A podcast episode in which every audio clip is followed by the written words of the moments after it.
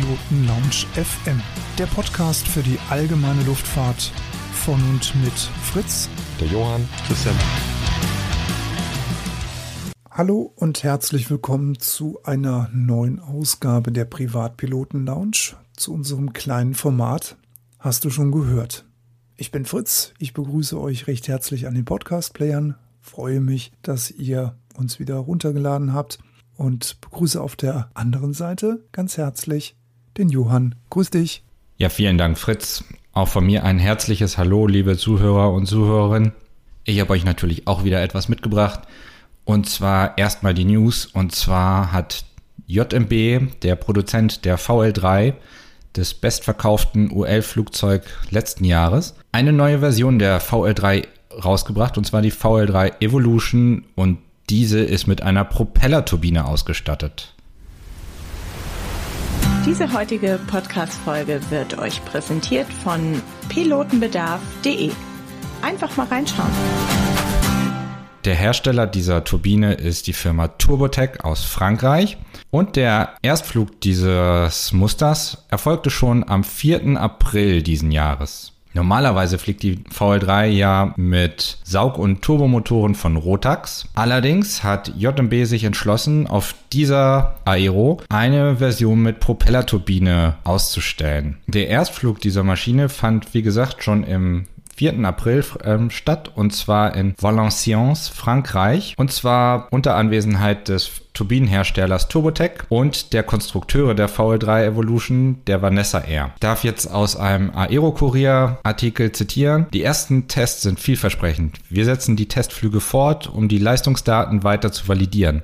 Allerdings sind die ersten entscheidenden Vorteile bereits ersichtlich keine Vibration, eine noch höhere Laufruhe als die VL3 915 IS und eine doppelt so hohe TBO. Darüber hinaus ist die Bedienbarkeit der Turbine dank des elektronischen Managements des Fahrdeck bei weitem einfacher als die eines jeden Kolbentriebwerks. Außerdem konnten wir aufgrund des eingebauten speziell entwickelten Systems das Teile der Abgase für den Verbrennungsprozess zurückführt, schon einen erheblichen Vorteil beim Kraftstoffverbrauch im Vergleich zu herkömmlichen Turboprops feststellen. Auch der Kerosinpreis ist ein Vorteil, sagte Jean-Marie Giset, der der CEO von JMB ist. Bis zu dem Erstflug wurden bereits 50 Stunden im Bodentest absolviert und es werden noch 20 weitere Flugstunden kommen, beziehungsweise sind schon passiert seit dem 4. April, wo alle möglichen Tests und Ausfälle simuliert wurden. Wie ich euch gesagt habe, könnt ihr genau diese diese VL3 auf der Aero sehen und zwar auf dem Stand in Halle B2, Stand 101. Ich kann euch das nur empfehlen. Die VL3 ist natürlich ein klasse Flugzeug. Ich habe erst gestern ein Video gesehen, wo sie bei Stefan Dewey, ein bekannter australischer YouTuber, waren, der normalerweise Cirrus fliegt und auch er war von der VL3 sehr begeistert. Ein klasse Flugzeug. Schaut's euch an auf der Aero.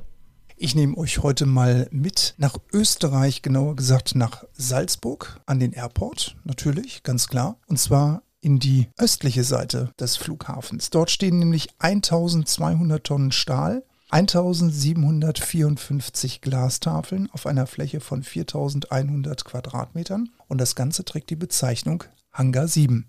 Wobei Hangar ist eigentlich nicht die richtige Bezeichnung für dieses auffällige Gebäude, das es da gibt. Es ist auch nicht nur ein Luftfahrtmuseum, das von Flying Red Bull dort betrieben wird.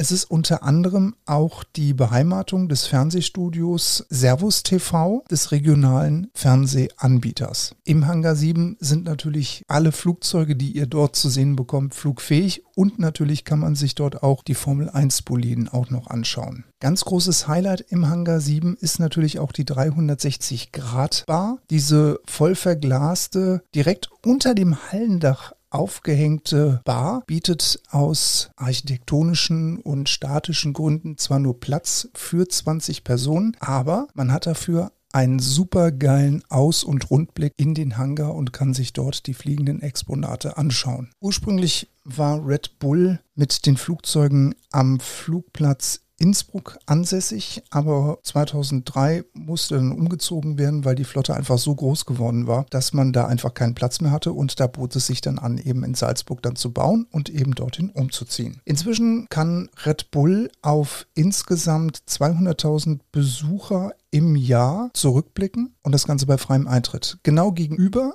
ist dann aber natürlich auch Hangar 8 beheimatet und in Hangar 8 ist dann der Wartungshangar untergebracht, der die Flying Bulls dann eben die Flugzeuge warten lässt.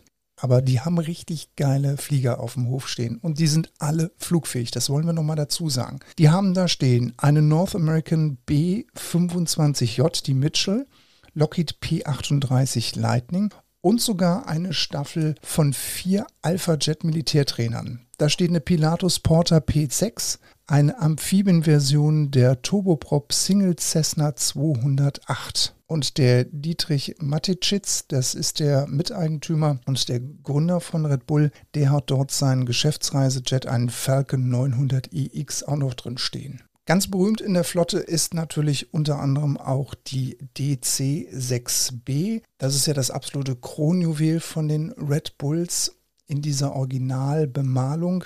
Der Flieger hat eine sehr bewegende und auch sehr umfangreiche Geschichte hinter sich. War 1958 bei Douglas im kalifornischen Santa Monica vom Band gelaufen und diente damals der jugoslawischen Staatsairline JAT als Flieger. Und deren damaliger Staatschef Tito hat den Flieger als Präsidentenmaschine genutzt. 75 hat Tito dann die Maschine nach Afrika verkauft und dort hat sie dann der sambianische Staatschef Kenneth Kaunda genutzt und sie dann eben auch als Head of State Flugzeug eingesetzt. Irgendwann ist sie dann da ausgemustert worden und endete dann irgendwie für die nächsten 15 Jahre auf dem Vorfeld des Hauptstadtflughafens von Lusaka. Und 1995 wurde die Maschine dann wieder zum Kauf angeboten, nachdem sie lufttüchtig gemacht worden war und der damalige Red Bull-Chefpilot Sigi Angerer hat die Verkaufsanzeige gesehen und hat natürlich sofort zugeschlagen und den Flieger gekauft. Der wurde dann in einem 28-stündigen Überführungsflug nach Österreich gebracht, wurde dort komplett zerlegt und wurde dann mit der neuesten Avionic natürlich ausgerüstet, hat eine neue Innenausstattung bekommen, neue Motoren. Das Retro-Design wurde nochmal komplett überarbeitet und jetzt ist sie eine wirklich absolut integrierte Österreicherin mit dem Kennzeichen Oscar Echo Lima Delta Mike. Meines Wissens gibt es dazu sogar auf YouTube eine Reportage. Da kann man die Reise von dieser richtig ehrenhaften Dame aus Afrika nach Österreich verfolgen. Eine Garantie, dass ihr diese DC-6 bei Red Bull findet, die ist sehr gering, denn alle Flugzeuge sind wie angesprochen flugfähig und sind dementsprechend natürlich auch weltweit auf Flugshows dann eben unterwegs. Und daher kann es dann schon mal sein, dass der Hangar recht leer ist. Nichtsdestotrotz ist es trotzdem immer ein schöner Grund, mal nach Salzburg zu fliegen und zu gucken, was denn so für Maschinen da sind. Und vielleicht habt ihr ja Glück und seht mal die Maschine von Walter Eichhorn da stehen. Der hat nämlich seine T6, den Red Bulls, zur Verfügung gestellt. Unter der Prämisse, immer wenn er mal in Salzburg ist, dann sah er sich in seine T6 reinsetzen und natürlich eine Runde drehen. So, das war's von mir aus dem Salzburger Land und damit noch einmal zurück zum Johann. Die zweite Information, die ich euch mitgebracht habe, beschäftigt sich ebenfalls mit der Aero. Und zwar mit dem Anflug zur Aero. Denn es gibt doch nichts Standesgemäßeres, als mit dem eigenen Flugzeug bei der Aero anreisen zu können. Aber schnell mal in die Platzrunde, Positionsmeldung und dann ganz entspannt neben dem Messerhallen einschweben. Ganz so einfach geht das nicht in Friedrichshafen. Wie in den Vorjahren ist die Reservierung eines Slots für eine Gebühr von 35 Euro obligatorisch. Dafür wird dann dieser Betrag auch mit den Handlinggebühren verrechnet und Ihr müsst nichts extra zahlen. Wenn du ohne Slot landen wollen würdest, würdest du am Ende Ärger mit der Bundesaufsichtsamt für Flugsicherung haben. Falls du dich dennoch entschließt, dir diesen Slot zu buchen, und in Friedrichshafen zu landen, erhältst du freien Eintritt für die Aero, das ist klar. Wo kannst du genau diesen Slot buchen? Das kannst du auf dem Buchungstool des Bodensee Airports und dieses Portal ist ab dem Mittwoch, dem 13. April um 5 Uhr Ortszeit freigeschaltet. Das heißt, wenn ihr diesen Podcast hört, ist es eigentlich schon offen seit einer Woche und ihr solltet gucken, was für Slots noch zur Verfügung stehen. Falls du den Slot nicht nutzen solltest, verfällt natürlich die Reservierungsgebühr. Du kannst alle Gebühren wie Landeentgelte, Abstellentgelte natürlich über Aero-PS bezahlen und du kannst dir dort die Gebühr für den gekauften Slot auch gut schreiben lassen. Dafür musst du bei der Abrechnung mit der Aero-PS-App einfach nur den Voucher-Code eingeben, den du mit deiner Slot-Rechnung vom Airport bekommst. Außerdem, wenn du vorhast, länger am Flugplatz zu bleiben und vielleicht nicht nur die Aero zu sehen oder so wie wir es machen, die ganze Zeit auf der Aero sein möchtest, kannst du auch noch weitere Abstellentgelte für die nächste längere Zeiten hinzubuchen. Ganz generell hat der Flughafen Friedrichshafen seine Corona-bedingten PPR-Regeln aufgehoben. Das heißt, der Flughafen ist wieder zu den gewohnten Zeiten erreichbar. Alles Nähere erfährst du natürlich auf der Internetseite des Flughafens Friedrichshafen. Jetzt will nicht jeder unbedingt direkt im Friedrichshafen landen. Einige scheuen sich vor der Kontrollzone, einige scheuen auch die doch etwas höheren Gebühren. Also hier noch ein paar Alternativen zum Flughafen in Friedrichshafen. Und zwar sind das die Flugplätze Konstanz und Leutkirch, das Segelfluggelände Markdorf und der Regio Airport Mengen alle etwas weiter entfernt, aber auch hier gibt es ab und zu Shuttle Services. Da solltet ihr euch auf der Internetseite erkundigen. Manchmal kann man sich ja auch mit anderen Fliegerkollegen da zusammentun und dann sich gemeinsam ein Großraumtaxi leisten. Bei den Segelflugplatz in Markdorf gibt es die Besonderheit, dass der zwar mit UL angeflogen werden kann, mit Echo-Klasse-Flugzeugen natürlich nicht. Aber Markdorf kann nicht mit TMGs angeflogen werden. Da gibt es bauliche Besonderheiten, die das nicht erlauben. Weitere Informationen zu Lande- und Abstellgebühren für die Plätze findet ihr auf den Webseiten der Plätze, wie ich es gesagt habe, oder auch auf der Seite der Aero. Und wenn ihr dann auf der Aero seid, habe ich euch ein, zwei Sachen, die ich euch sehr ans Herz legen wollen würde.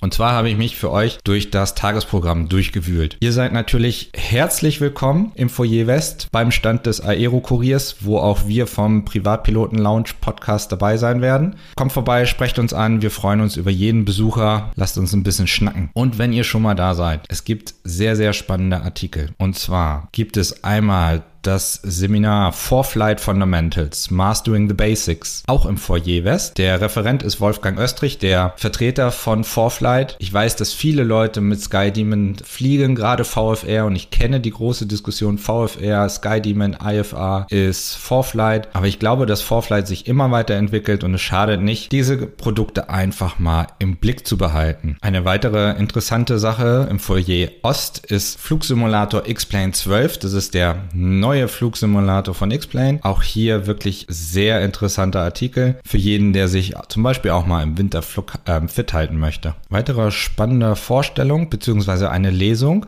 ist Fliegen im Ausland von Autor Heike Schweigert. Ähm, sie ist die Autorin von Crossborder VFR in Europe, äh, ein Buch, was wir auf pilotenbedarf.de sehr viel verkaufen, kann ich euch nur empfehlen. Und zum Schluss möchte ich euch natürlich noch empfehlen, alle Veranstaltungen, die bei uns am Aero Kurier Stand stattfinden, von Handwerkzeug, was in der Werkstatt nicht fehlen dürfte, über Oratex-Bestandung bis hin zu interessanten Flugmotoren, werdet ihr da einiges zu sehen bekommen. Kommt vorbei, schaut es euch an und sprecht uns an. Wir würden uns sehr freuen, wenn ihr vorbeikommt. Und damit verbleibe ich bis zur Aero. Macht es gut. Bis dann.